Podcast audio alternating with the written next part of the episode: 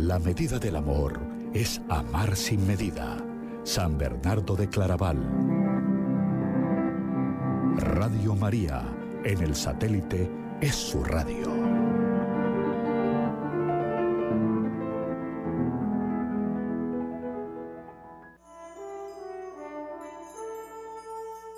Proyecto Vital, temas de formación que nos ayudan a buscar la santidad en la vida diaria con Natalia Ortega.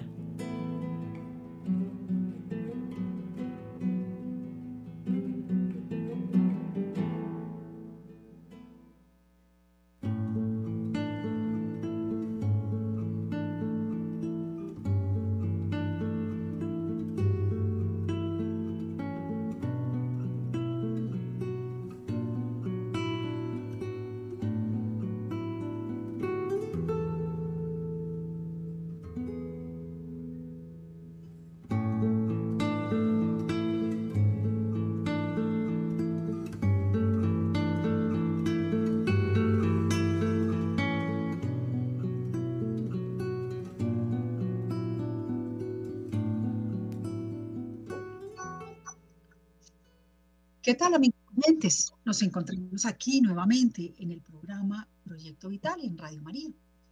Bueno, hoy traigo un tema que a algunos nos cuesta, llamémoslo de alguna forma, y es el buen ejemplo, la importancia del buen ejemplo. Tengo una gran amiga que dice que, ay, pero ¿por qué es que siempre nos toca dar buen ejemplo, no? Pues nada, nosotros como cristianos debemos de ser testimonios y una vez que entré a un sitio de retiros espirituales donde unas monjitas decía, eh, pórtate bien según el Evangelio, porque tú eres para muchos el Evangelio que no leen. O sea, la verdad es que muchas personas dejan la fe, se apartan de la fe porque los curas no se portan bien, porque es que las señoras entran a misa y luego salen y se vuelven todas chismosas, porque este que se dice que es católico y resulta que roba un poquito, miente un poquito. Y la verdad es que Jesucristo nos invita a que vivamos la ley y que la cumplamos y la vivamos pues a cabalidad. Y por eso el tema del día de hoy, la importancia del buen ejemplo. Hay unas frases de, San José María que dicen em, de que tú y yo nos portemos como Dios quiere, no lo olvides, dependen muchas cosas grandes.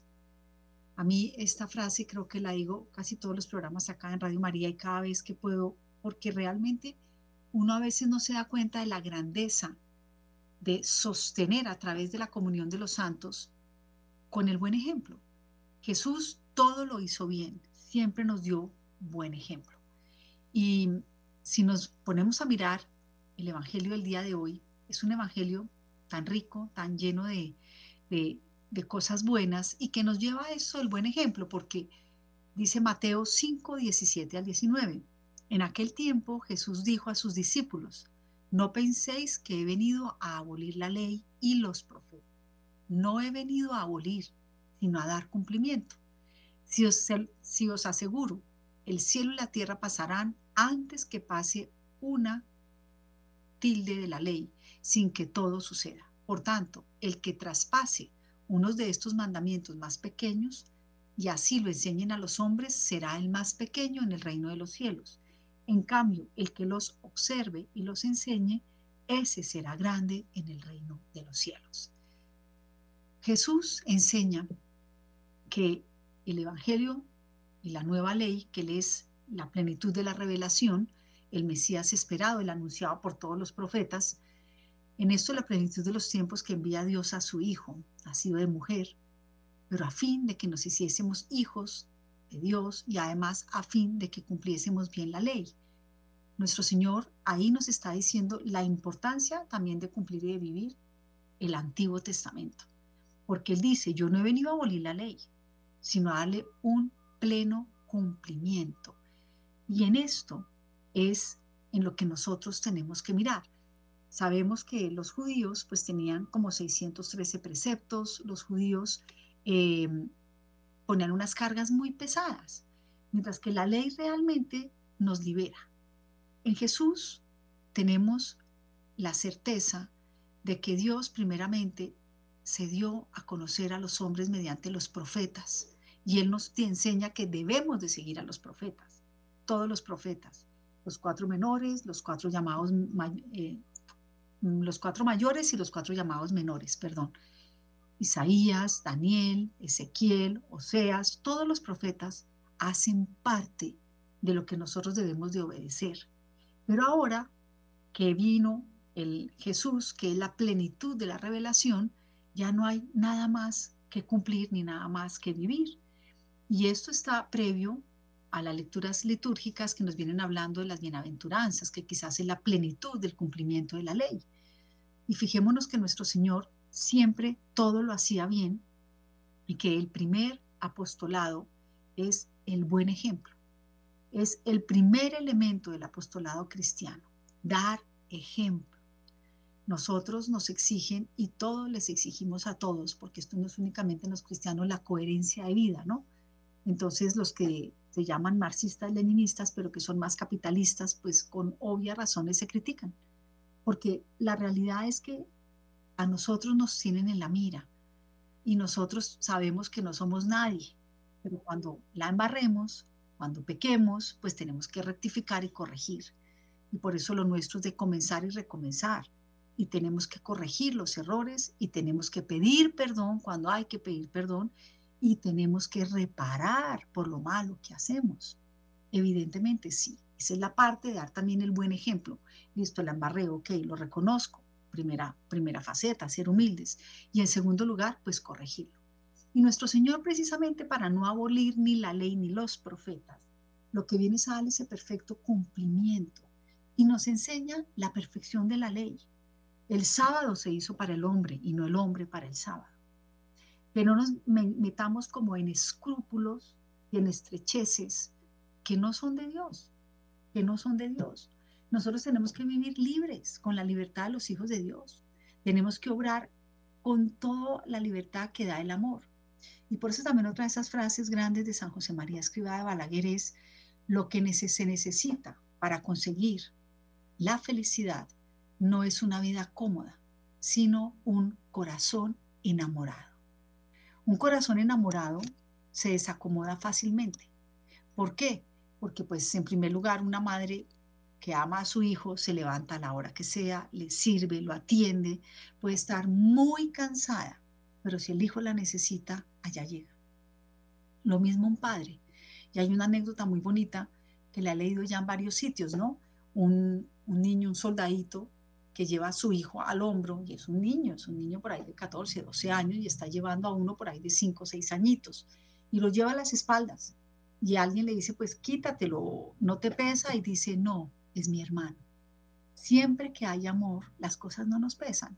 A nuestro Señor, por supuesto que le costó muchísimo la cruz, claro que le costó, pero nos amaba y lo hizo por amor. Por eso es el primer ejemplo es que tenemos realmente que luchar por tener un corazón enamorado cara a Dios, enamorarnos y sabernos enamorados, porque cuando uno sabe que alguien lo ama, uno dice, uy, hola, no, qué maravilla, o sea, uno se siente halagado, se siente valioso, se siente que realmente alguien se fijó en uno, pues ese alguien ha sido el mismo Dios que se ha fijado en ti y en mí y que ha venido aquí a la tierra para llevar todos nuestros pecados, para mostrarnos el camino, la verdad y la vida, que es el mismo, y dar ese perfecto cumplimiento a la ley de Jesús. Lo primero es que el Antiguo Testamento hace parte de la revelación divina y que nuestro Señor lo rescata completo, nuestro Señor lo que quiere es darle ese perfecto cumplimiento y no esas prácticas viciosas que ya se venían dando. Porque realmente así como un buen israelita conocía las escrituras y las ponía en práctica, hoy en día un cristiano también debe de conocer las escrituras, hacer una meditación, ojalá diaria y frecuente de las escrituras para poderlas vivir, porque pues nadie da de lo que no conoce, nadie da de lo que no tiene. Entonces en Jesús tenemos esa plenitud de la revelación. Él es el Verbo encarnado, la segunda persona de la Santísima Trinidad, la palabra por quien fueron hechas todas las cosas. Solo con la palabra se crea. Y ahí que también sabemos que tenemos que dar cuenta y razón de toda palabra ociosa que se haya dicho y haya salido de nuestra boca. Y también nuestro Señor dice, ¿no? Que de la abundancia del corazón habla la boca. Por eso si tenemos a Dios en el corazón, pues van a hablar nuestros, nuestra boca, pero además de eso también va a ser nuestro ejemplo. Es tener una conciencia formada, una conciencia recta, una conciencia cierta, no escrupulosa, no laxa. El escrúpulo es el que ve pecado en donde no hay pecado. Entonces también desdibujamos la ley, desdibujamos los profetas y se pone a vivir cosas que no son de Dios. Y a la vez la laxitud, pues aún, pues todavía más grave en el sentido en que es que pues no hay pecado, no importa y, nada, todo da igual, ni una ni otra, ¿no? Por tanto, este texto del Evangelio, en la carta de, también de, de San Juan, dice, en esto consiste el amor a Dios, en que guardéis mis mandamientos y sus mandamientos no son pesados. Dice una de Juan 5.3. En esto consiste el amor a Dios, en que guardemos sus mandamientos y sus mandamientos no son pesados. Mi carga es suave y mi yugo ligero. Y sí, porque es que son suaves porque nos liberan, porque nosotros estamos hechos y diseñados para los mandamientos. Lo que pasa es que nuestro Señor nos dio la libertad de elegir. Y en esa libertad pues nos podemos equivocar como podemos acertar, pero siempre que vivamos los mandamientos de la ley de Dios, acertaremos. Bueno, queridos amigos oyentes, hoy tenemos también el programa al aire para todos aquellos que quieran dar su opinión, nos quieran comentar algo, etcétera. Siempre enriquecen profundamente el programa, porque aquí todos tenemos idea de cosas de la religión, o algunas preguntas que nos hemos hecho que no tenemos una buena respuesta, algo que queramos compartir, que nos haya pasado, que sepamos de otra persona. Y para eso los invito a que se comuniquen aquí en el programa de Radio María, Proyecto Vital, con el tema del día de hoy, que es la importancia del buen ejemplo. Y es al 61 746 0091 desde sus celulares 319 765 0646 o la línea gratuita 018000 180 169. Los esperamos acá con sus comentarios. Va en un momento, vamos a ir a un corto de música y luego regresamos.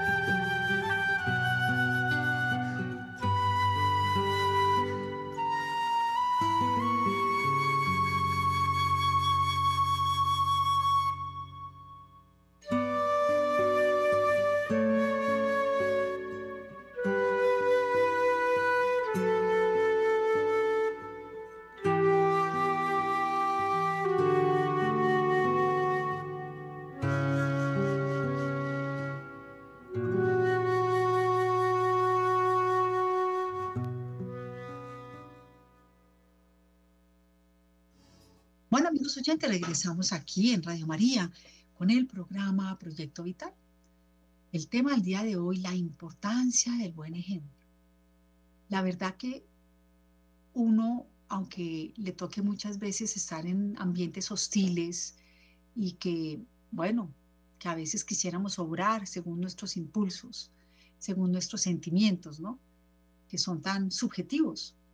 De todas maneras, nos damos cuenta cuando el ambiente es duro, que hay gente que se comporta como muy coherentemente, ¿no? Y uno admira eso.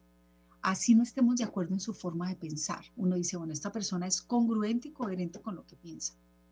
Esto es algo que se nos exige a todos.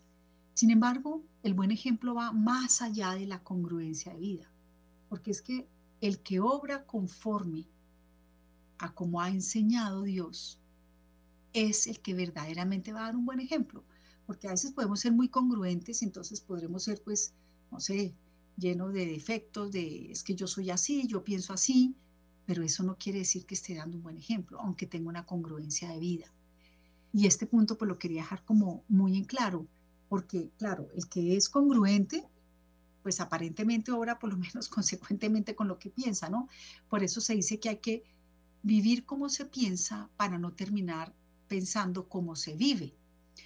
Y nuestro Señor nos invita a esa que precisamente tengamos esa pureza de corazón, esa pureza de pensamiento y que de verdad, verdad, vivamos conforme a la ley y a los profetas, porque esa ley y esos profetas son los que nos han dado la pauta del buen camino, ¿no? Aquí, cuando un barco parte, pues, o un avión, o un carro, el medio de transporte que sea, si sea bicicleta, patineta, patines, lo que se quiera, o a pie, pues hay que tener un rumbo. Si yo me voy a dirigir a mi sitio de trabajo, pues bueno, tengo varias vías alternas para llegar, seguro que sí, pero es a través de solamente esas vías alternas por las que yo puedo llegar a ese puerto seguro, llegar a mi trabajo. O viceversa, si ya salgo del trabajo y me voy para mi casa, tengo varias vías alternas, pero solo dentro de esas vías puedo llegar. Por tanto, Dios nos ha dado la pauta a través de vivir y cumplir unos mandamientos.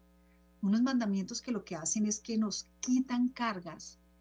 Eh, a veces llevamos cruces falsas, falsa cruz, porque nos hemos impuesto una serie de cosas que no van con la verdadera cruz porque la verdadera cruz de Cristo, Cristo nos la ayuda a cargar y es suave y es ligera, pero igual pesa, pero pesa menos, pesa mucho menos.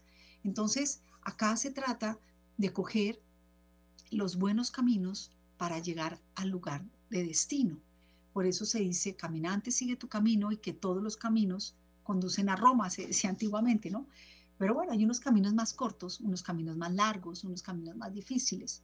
Nuestro Señor lo que quiere también es que dentro de ese camino tengamos como el más fácil, el más expedito, el que Él ya caminó. Y es ante todo saber que venimos a esta vida a servir y no a ser servidos. Por eso Madre Teresa Calcuta decía que el que no vive para servir, no sirve para vivir. Y además, también no podemos, como dice aquí San José María, si obras conforme a los impulsos que sientes en tu corazón y a los que la razón te dicta, estarías de continuo con la boca en la tierra, en, postración como un gusano sucio, feo y despreciable, delante de ese Dios que tanto te va a aguantar. Por tanto, nuestro Señor dice, dice que soporta y, lleva a los soberbios, pero que realmente le da su sabiduría y todo su, se, se digamos, se engalana, le ama profundamente que nosotros contemos con Él y hagamos su voluntad. En el Padre nuestro es clarísimo, ¿no? Hágase tu voluntad, así en la tierra como en el cielo. Y aquí hemos venido a hacer la voluntad de Dios, no a obrar conforme a unos impulsos que sentimos en el corazón, que nos dicta la razón, que nos dicta el mundo de hoy. El mundo de hoy tiene una tiranía, siempre ha habido la tiranía de estar a última moda. En el fondo es una tiranía porque desde antiguo todos queremos estar a la última moda, no hay nada más antiguo que estar a la última moda. Ya estamos hasta pasados de moda porque eso siempre lo ha querido el ser humano. Obviamente, pues todos queremos ser aceptados, amados, queridos, reconocidos, alabados, admirados, por supuesto. Pero al que verdaderamente se le admira es aquel al que es capaz de ceder frente a esos impulsos que siente, de ceder frente a eso que le dicta la razón pero que en el fondo no va al buen camino del cielo. Ese padre Luis Asano que siempre dice, bueno, y no lo olvides, hasta el cielo no paramos. Eso es lo más cierto que hay. Nosotros acá todos los días tenemos lucha nueva. Día nuevo, lucha nueva. Siempre. Y lo que queremos es avanzar, porque como enseñaba San Agustín, si no avanzamos, retrocedemos. Eso que hemos debido avanzar.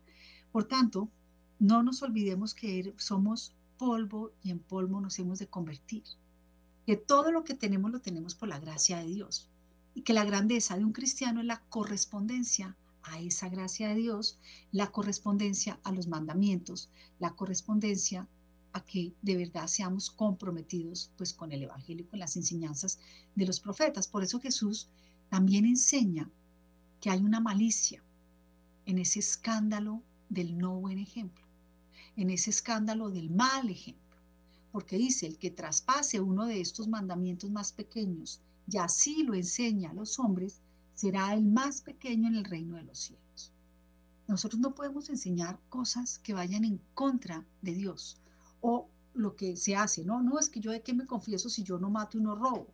Ya, es una vida cómoda. Tenemos una ojalatería que no debería de suceder. Esta vida cómoda que verdaderamente pues no nos va a llevar a, a hacer las cosas como Dios quiere, ¿no? Entonces decimos, ¿qué hay de malo? Entonces, ¿qué hay de malo? Pues si todo lo hacen, ¿no? Entonces, no nos damos cuenta que el cristianismo realmente lo que tiene que hacer es, Señor, ¿cuál es tu voluntad para mí? Señor, ¿qué, ¿cómo te tengo que responder cara a ti, no? Eh, otra vez, ay, no, pues hay peores, ¿no? Entonces nos comparamos pues con lo malo, pero no, la iglesia nos pone es que nos comparemos con los, con los santos, con la gracia de los santos, ¿no? Todo lo hacen, todo el mundo lo hace, es que todos hacen esto. Entonces nos vamos por una fuerza mayoritaria pero como que queremos asumir lo malo y no queremos verdaderamente hacer lo bueno. O que, ay, no, qué cosa tan exagerada, es que cómo exageramos, ¿no? No, Dios nos dice que seamos perfectos como el Padre Celestial es perfecto, ¿no? Eso es a veces una falsa prudencia y una falsa humildad. O dejar para mañana lo que podemos hacer hoy. La mística la ojalatería, que también la enseñaba San José María, que es pues, ay, no, si yo tuviera tal cosa, si estuviera en un escenario completamente diferente, pues esto sí lo haría ahí, ¿no?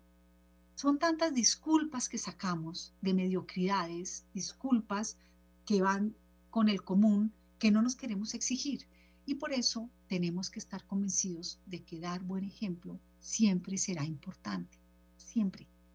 O sea, uno se admira de las personas que hicieron los santos, pues que perseveraron en el buen ejemplo y quizás no buscaron ni siquiera dar un buen ejemplo.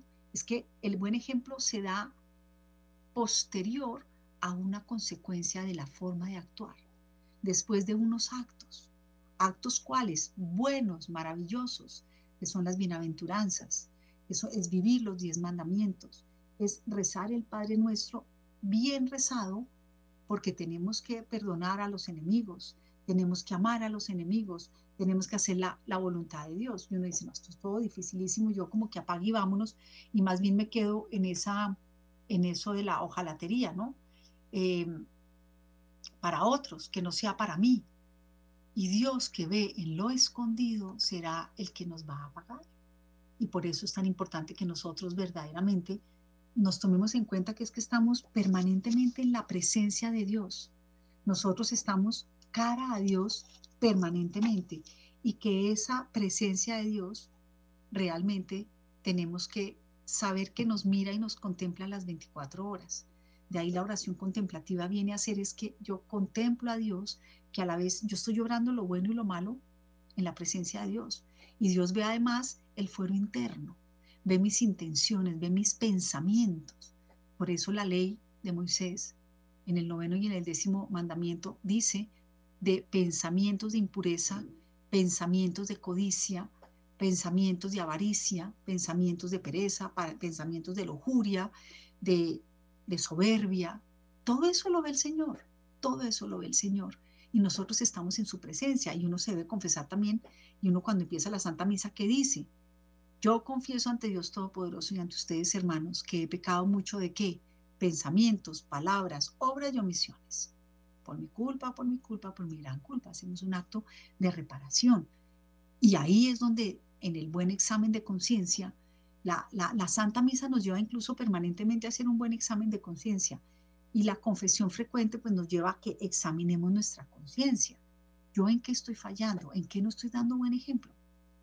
¿En qué podría dar un mejor ejemplo? ¿Qué ejemplos me gustaría seguir?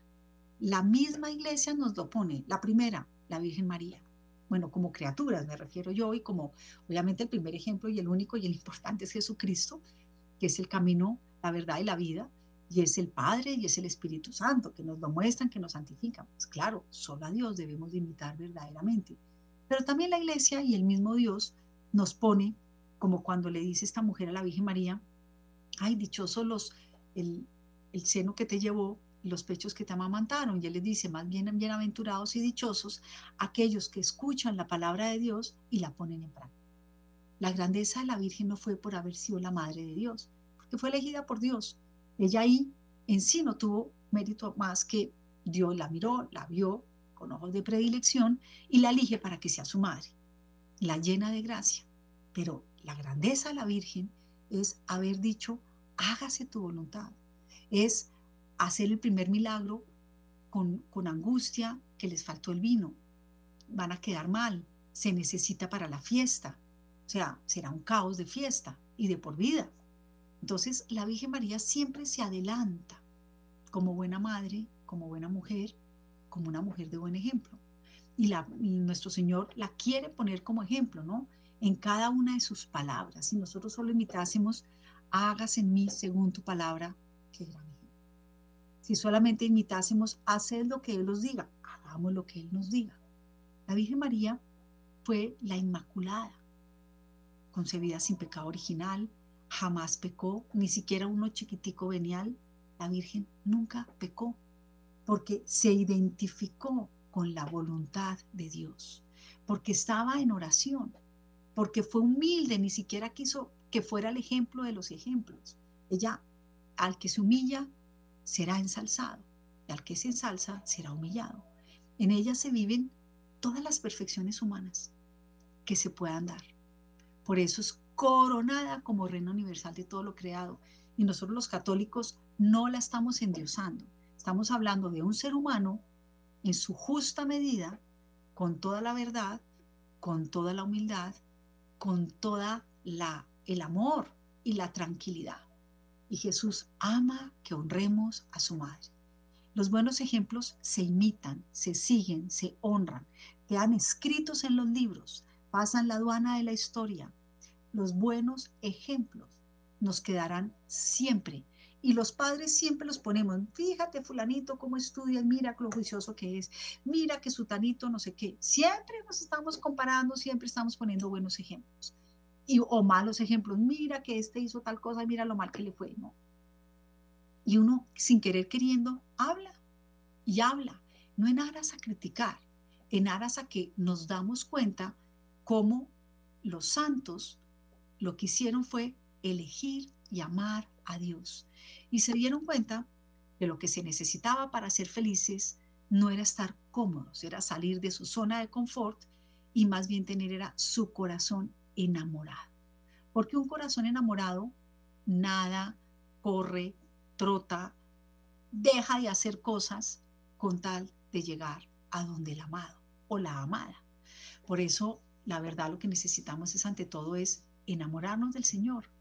Enamórate y no le dejarás. Entonces, bueno, vuelvo otra vez a hacer la invitación muy amablemente a todos los oyentes en este momento que quieran participar en el programa desde sus celulares 319-765-0646, desde la línea del teléfono fijo 61 746 0091 o la línea gratuita 018 180 169 extensión 1, aquí en Radio María, cuando podemos que los programas estén abiertos al aire, porque todos nos enriquecen. Yo los animo a que no digan, uy, no, pero yo qué voy a hablar, qué voy a decir. A veces uno tiene como esa, esa intención de decir, ojalá yo pudiera expresar esto en algún lugar. Aquí lo puedes hacer. Ojalá yo pudiera contar esta anécdota que supe de alguien.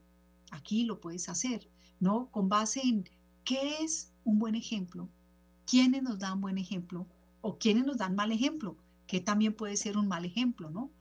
Y, y realmente pues tenemos la capacidad del discernimiento, gracias también a la luz del Espíritu Santo, que los malos ejemplos pues tenemos que caer en cuenta que están mal, no para criticar, sino para que si se puede se corrige a esa persona y para no imitarlos.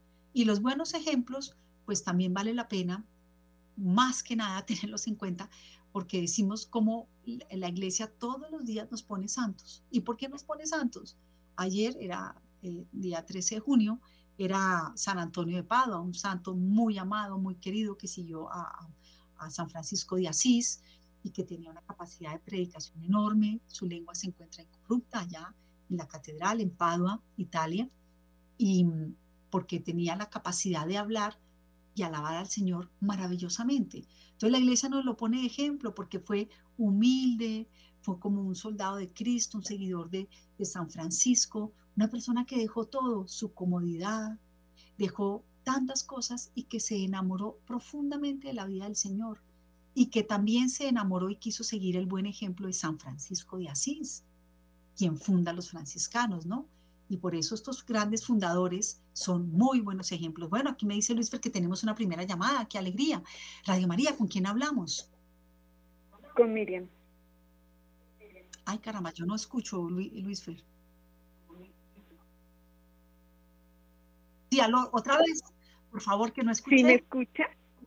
Ahora sí, sí, señora. ¿Con quién hablamos? Eh, buenas tardes, yo soy Miriam. Buenas tardes, Miriam, ¿cómo has estado? Muy bien, gracias. Y pues el ejemplo que a mí me fortalece es Santa Mónica. Ok, muy porque bien. Porque uno ve que ella rezó por su esposo y su hijo y pues el hijo llegó a ser, después de estar en tanto error, llegó a ser un doctor. Pero mi pregunta es, uno como humano, hay veces es muy, muy complicado porque uno sí piensa que hace la voluntad de Dios y, y parece que no, no hace sino lo que uno quiere y pues hay veces uno dice entre más, entre, entre más, bueno, digo yo en el caso mío, ¿no? Pide uno por el hijo, pues uno ve que ellos en el mundo los está absorbiendo y no, y no los deja ir a Dios. Es mi, mi aporte y pues para saber uno cómo debe hacer para que el mundo no los absorba y no, y no los aparte tanto de Dios. Gracias. No, miren, a ti muchísimas gracias por esta muy buena pregunta. Aquí yo también soy madre de familia de tres hijos y también tengo la misma inquietud. Eh, tú acabas de señalar a Santa Mónica, pues sigamos el ejemplo Santa Mónica. Santa Mónica jamás se cansó de rezar, perseveró en la oración. Santa Mónica sabía que estaba en lo cierto. Santa Mónica se dio cuenta con el discernimiento que su hijo San Agustín era, estaba desviado, que estaba y se había dejado llevar por la corriente del mundo. En esa época era el maniqueísmo, hoy en día la ideología de género, el materialismo, mil cosas. El caso es que ella perseveró en la oración y por otro lado le pidió mucho a nuestro Señor como un tercero. Y nuestro Señor en su oración le dijo, Mónica, no le hables tanto a Agustín de Dios, háblale más a Dios de Agustín. Entonces muchas veces nosotros también hacer eso mismo de Santa Mónica, que es nuestro ejemplo como madres, patrona de todas las madres del mundo, la ha querido poner la, Santa Madre Iglesia, diciéndole a nuestro Señor, mira, tengo un hijo que es así, ya así, ya así, ya así, ya así, ayúdame con esto y esto y esto y esto. Y pedirle ese tercero que le llegue, porque las mamás a veces no somos las que le vamos a llegar. Santa Mónica le llegó a, a Dios, a, llegó San Agustín a través de un gran santo que le puso Dios en el camino y fue el que lo llevó a la conversión, San Ambrosio. Entonces pidamos por eso San Ambrosios para nuestros hijos. Luis me dice que tenemos otra llamada en Radio María, antes de que se nos pierda la tomamos. Eh, buenas tardes, Radio María, ¿con quién hablamos? Muy buenas tardes, con María Gilma Mendoza. Estoy escuchando el programa porque pues es la emisora epicentro del mundo y entonces no se puede desperdiciar tan... Ay, bueno, pues ojalá seamos el epicentro del mundo, porque... sí, señora. Hay que rezar para, para Dios nada es imposible, su merced. Para Dios nada es Bueno, yo también tengo, el, a eso venía, a contarle que, em, que el ejemplo arrastra, el cuento. Pero yo no sé hasta dónde, porque hay muchas criaturitas, niños que no no siguen su merced. Uno reza, por ejemplo, el rosario, hmm, eso, eso como que no es nada para ellos. Y eh, va uno a la Santa Misa, incluso yo, pues soy casada, eh, ya soy una persona de 80 años y mi esposo, para gloria de Dios, pues está conmigo, es muy juicioso, él también va conmigo a la Santa Misa eh, de vez en cuando por ahí pues rezamos el rosario eh, juntos o con la familia y pero ellos no sé qué es que yo veo como que les da pereza como que no ven la importancia como que no eh, no creen en la presencia de, de Dios y todos sus santos junto con la Virgen y a mí me duele, mire, a mí se me destemplan los brazos y, y a veces a veces hasta me dan ganas de, de, dejar de rezar porque no, no significa nada lo que uno hace. Entonces, bueno, mira, María Gilma, ¿sabe qué? Mire, ahora escuchándola, yo creo que a todos nos pasa en este momento lo mismo.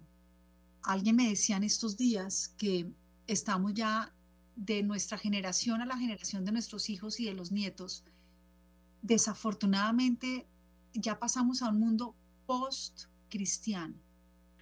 Pensemos más bien en la época, pues de tantas épocas que ha vivido la iglesia, como la época de los primeros cristianos, pues hasta el siglo III mataron a todos, Dios santísimo. Además se recreaban en el circo romano viendo comer los leones a los cristianos. Nosotros tenemos que, ante todo, hacer como Santa Mónica, perseverantes en la oración. Porque usted mismo lo dijo al principio, para Dios no hay nada imposible. Lo otro es que nosotros somos sembradores de paz y de alegría y tal vez nos ha faltado es como sembrar eso.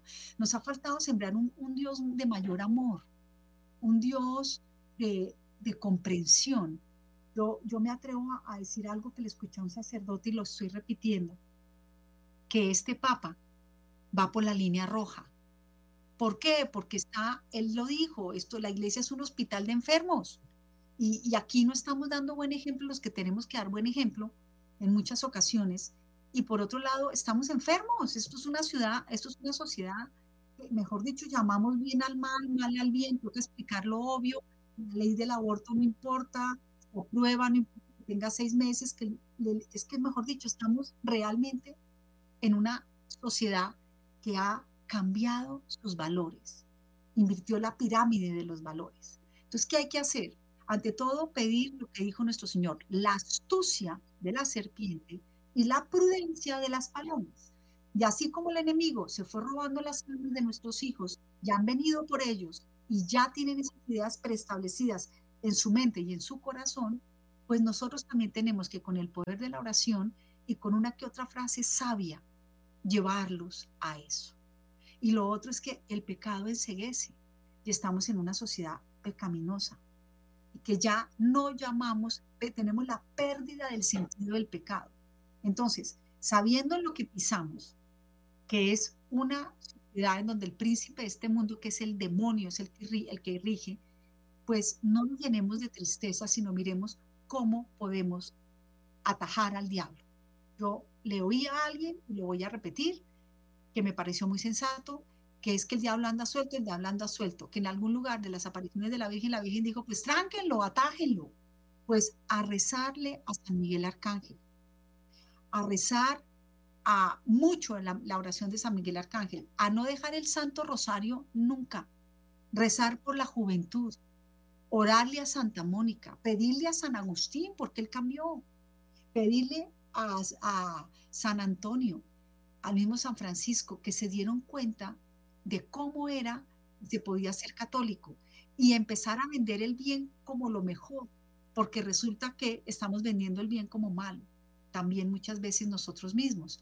Y eso es lo que pasa. Y ahora que la vida cristiana es una vida harta, aburridísima, para rezar hay que poner los ojos blancos y mirar al cielo, no el Papa se está ocupando, se está preocupando mucho porque haya santicos como, el, como Carlo Acutis, que fue un hombre común y corriente, tratado solo por el Espíritu Santo, no perteneció a ninguna comunidad religiosa, era un laico, un, muchacho de familia que se enamoró de la Eucaristía y que nos enseña que la autopista al cielo es la Eucaristía. Esto, y hay muchos otros santos más que nuestros señores que le está dando, pues que la, iglesia ha querido rescatar y poner matrimonios que pueden ser santos.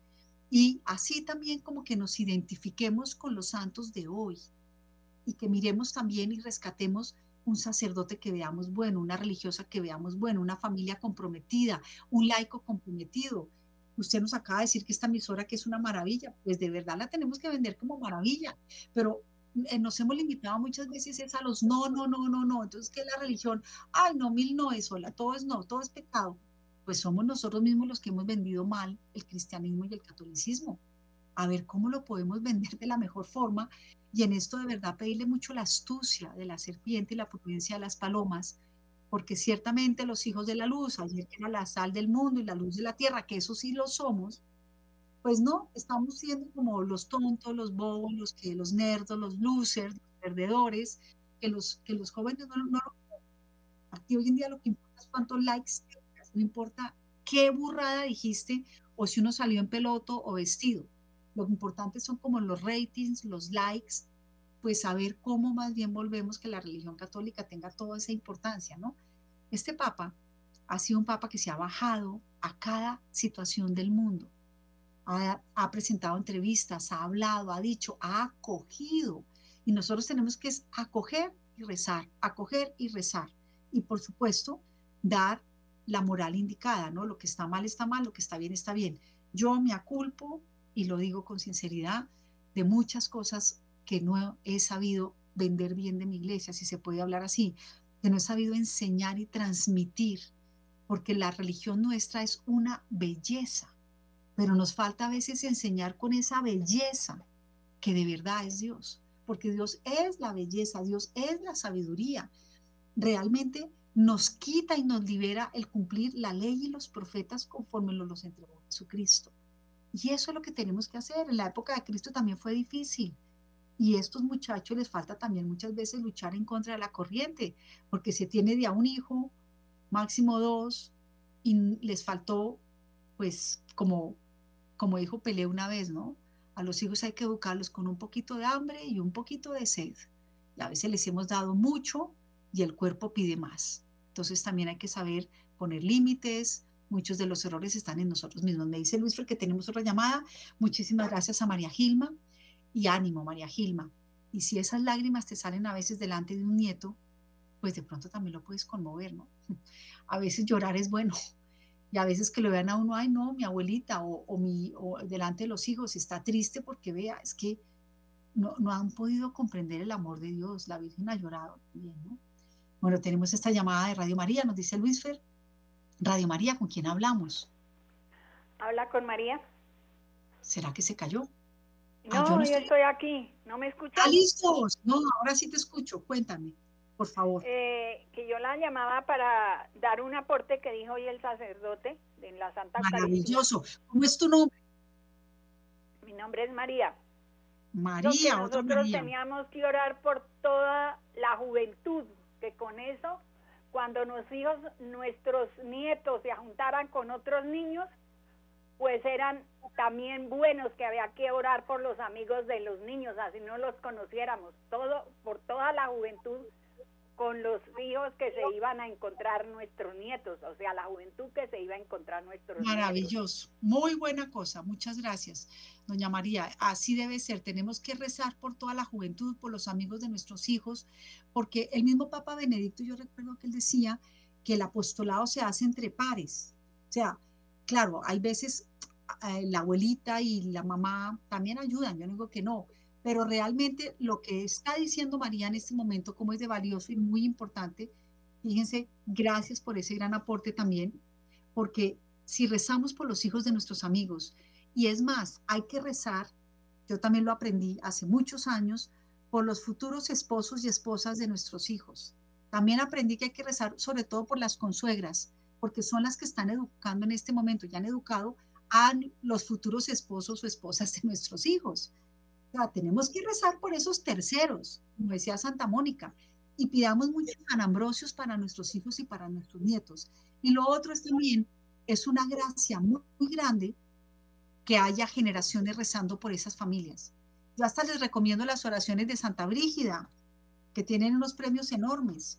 Hay una que se reza para solo un año y hay otra que se reza para 12 años yo les, les, les digo, metan en un buscador en internet, pongan oraciones de Santa Brígida y hacerlas, porque las crisis de estos momentos es crisis de santo, de que tú y yo nos portemos como Dios quiere, no lo olvides, depende muchas cosas grandes y Dios nos está pidiendo mucha oración, a perseverar en la Santa Misa, a perseverar en la oración en primer lugar nosotros, apóstol primero tu alma.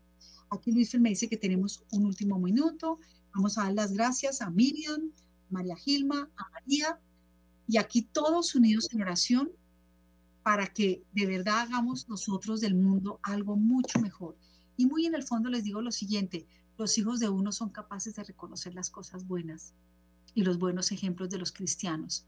Entonces, lo que nosotros tenemos es que pedirle a nuestro Señor que nos ayude a perseverar, a que seamos unos buenos ejemplos, ya que además em, nos transforme lo que nosotros tengamos que cambiar. Pidamos perdón en lo que tenemos que pedir perdón. Vamos a darle las gracias a Luis Fer López, que se encuentra aquí detrás de, en las consolas. Está también em, Camilo Ricaurte, quienes gracias a él salimos en las redes sociales, a todos nuestros benefactores y a las que nos llamaron hoy, a Miriam, María Gilma y a María, y que la siguiente vez que podamos estar al aire también sigan llamando. Les invitamos a todos los clientes para que participen en los programas de Radio María siempre que puedan estar al aire, porque la verdad nos enriquece muchísimo sus aportes y eso es lo que también quiere la Virgen María y el Espíritu Santo aquí en Radio María.